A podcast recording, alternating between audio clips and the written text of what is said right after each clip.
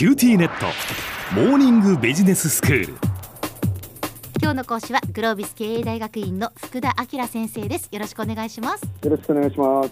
えー、先生前回からポジティブな人だけがうまくいく3対1の法則という本をご紹介いただいています、はい、まあねあの前回やっぱりそのポジティブでいるということはいいことばっかりだよというお話をしていただきましたはい、でもポジティブってじゃあどういう感情でどうやってそのポジティブな状況にはい持っていくのかっていうことですよね。はい。あのその話に入る前にこうタイトルにある3対1の法則の3対1って何かっていうのをあはいはい。お話しさせてもらった方が、ええ。あのすごくイメージがこの後の感情って何かって使いやすいと思うんですけど3対1っていうのはうん。ポジティブ3ネガティブ1の状態が極めていい状態。えーこの著者であるフレドリクソンさんっていうのがこう研究をした結果ねはい。このバランスが個人もチームもすごくいい状態っていう導きさせた法則なんですけども、ここでのポイントはネガティブが1あるってことですね。あの前回も話しましたけどネガティブをゼロにしようとはせずにええ。そのネガティブな要素を受け入れながらうん。自覚的にポジティブな要素を増やしていくと、まあ、ここがポイントでじゃあポジティブをネガティブの3倍にしていく上では自分はどういう時にポジティブな感情を抱くのかということをよく知っておく必要があると。いうことでこの後ポジティブ感情を構成する10の要素っていうのをねこの本にある要素をちょっとご紹介するので、うんうんぜひ聞きながらね自分はどれに一番ポジティブな感情を抱くかなと。ちなみはいに先生、ということはですよそのポジティブな感情を、はいまあもたらすものっていうのはまあ人によって違うわけですね。そういうことですね。あーうん私にとっては何なのかっていうのをまはいず知るっていうことが大切なわけですね。おっしゃる通りですね。あうん。でちょっとご紹介しますね。ええ一つ目は喜びです。これよくある感情ですよね。純粋に楽しいとか、うん。その瞬間に気持ちがいい、心地がいいと。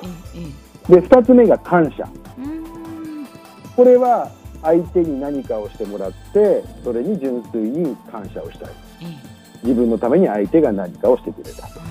でもう一個は安らぎ。すごくマイナスイオンあふれた森の中でハンモックに寝てる感じとかね。はいなんかこう海でこうぼーっとねうん日を昇る瞬間を見てとかあなんかもうここから離れたくないみたいな。安らぎ癒される状態ってことそうですすね。癒しとか。あと逆にすごいその場に集中している状態でもありますよね。ああ集中しているか。うん。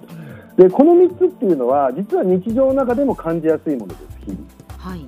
で努力いりません。ほほほこれが最初の3つですね。はい。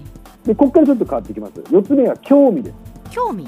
新しいものに好奇心を持ってどんどんどんどん探索をしていく。あこういうことに喜びを感じる方もいらっしゃる。んうんうん。でこれは先ほどの3つのような安定の中にはない。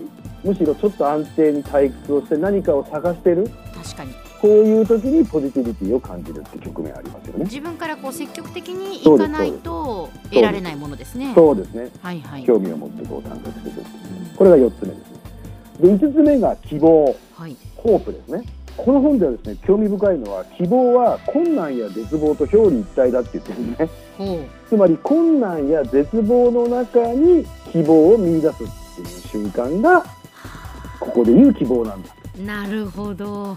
必ず事態は好転するうん信念に近いものかもしれませんはいけど、はいはい。信じるっていうものがポジティブを作り出すとほうほうほで6つ目がプライドですね努力とか能力を投じてうまくいった時はもっと努力したいと思うとただこれは自意識とも関わるのでうん行き過ぎると傲慢になったりするう。とうん。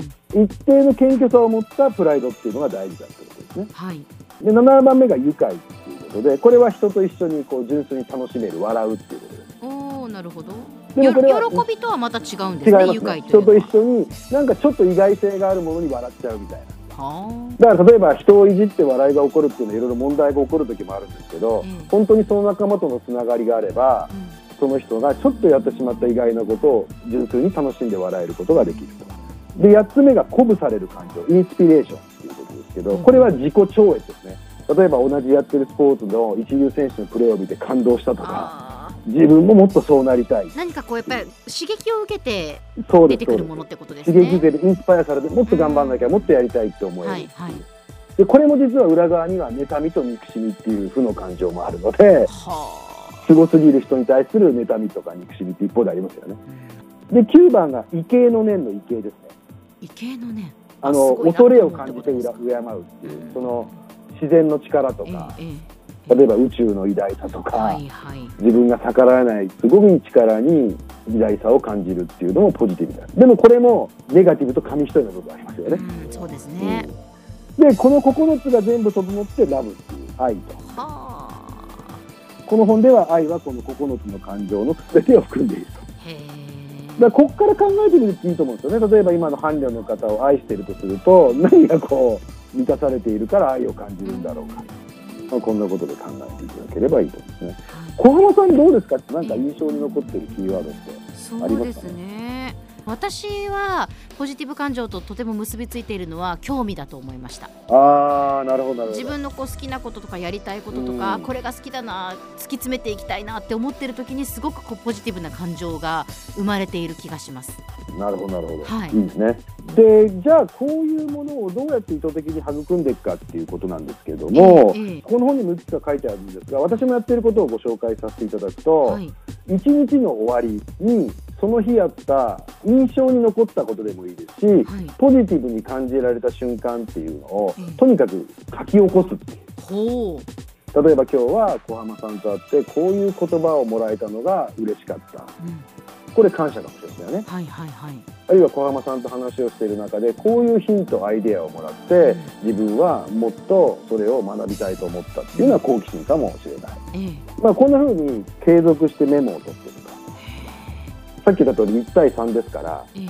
辛い時ってあるんですよね。うん。でもその時も実はネガティブに捉られたその人の発言ってこういうことかもしれないっていう捉え直しができたりとかね。ほうほうほういうこともできます。あとは継続していると自分がやっぱり何に一番ポジティブを感じるのかっていうのが把握できますよねうんそうですね。うん10分か15分ぐらいなんですけどはい。これを継続するっていうのはすごく効果を感じてますよねなるほど。自分にとってその何がポジティブ感情を引き起こすものなのかっていうのが分かれば、そのそこを増やしていけばいいっていうことですよね。はいええでは先生今日のまとめをお願いします。はい、ポジティブな感情はとてもオリジナルなものなので自分の一日一日を振り返る習慣から見出すことができます今日の講師はグロービス経営大学院の福田明先生でした。どうもありがとうございました。ありがとうございました